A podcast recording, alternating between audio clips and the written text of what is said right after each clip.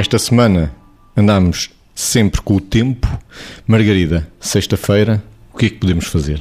Sexta-feira, preparar o fim de semana e não se esquecer que vem uma semana a seguir. Sabe que é, é, clássico nós olharmos para os bonequinhos, para muitos bonequinhos, para muitas bandas desenhadas, até para muitos cartoons, e vermos sempre o, a boa disposição da sexta-feira. Não é porque seja sexta-feira, a pessoa está cansada da semana, mas é porque antevê o fim de semana. E eu acho imensa graça normalmente a esses bonequinhos, porque a desdramatização e a alegria que vem no boneco da sexta é, é, é inversamente proporcional, à, à, ou é diretamente proporcional à tristeza que aparece nos bonecos da segunda que estão, as pessoas estão muito desanimadas. Mas pronto, o que é que podemos fazer? Podemos rentabilizar o tempo. E, e eu gostava muito de, de dizer que ontem falávamos da relação com o tempo. E esta coisa da relação com o tempo é um desafio para nós todos é no tempo que nós existimos. E se nós não pensarmos que é no tempo que existimos, vamos sempre deixando para o porque o tempo não nos toca ao despertador. O despertador pode tocar porque existe uma coisa chamada relógio, mas o tempo não é o tempo que toca ao despertador. É o despertador que toca. E, portanto, devemos ter a coragem de pensar: hoje é sexta-feira, como é que eu vou viver hoje?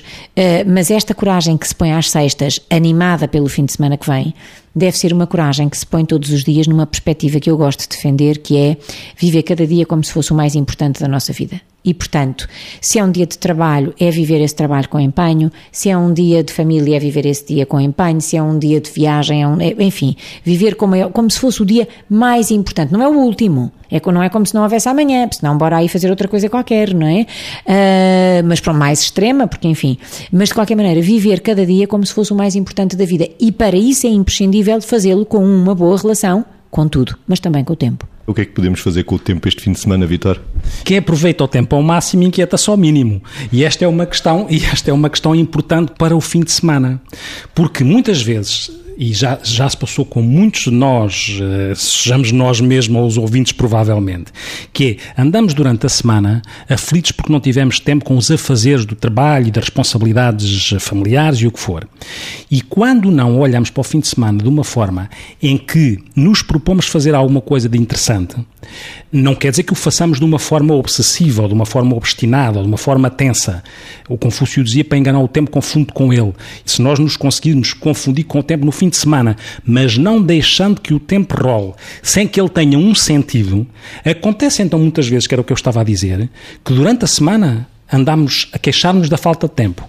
E durante o fim de semana ficamos neuras com aquilo que é o chegamos, estamos à frente da televisão e eventualmente quem fique e eventualmente ao fim da tarde está com uma dor de cabeça impossível de aturar, a dor, a dor impossível de aturar para, para ele e, e, e fazer-se impossível de aturar aos outros, porque de facto a gestão do tempo, quando tinha tempo cronológico, não foi feita de uma forma adequada. E isso é muito curioso. Portanto, não é por fazer mais que não se tem tempo, é pela gestão que se faz do tempo, ou que nós fazemos de nós próprios, que o tempo é rentabilizado de uma forma saudável, equilibrada e mental e com qualidade de vida e bem-estar. Um dia podemos falar, mas de facto há pessoas que se queixam do trabalho, mas não sabem o que hão de fazer com o tempo quando não estão a trabalhar.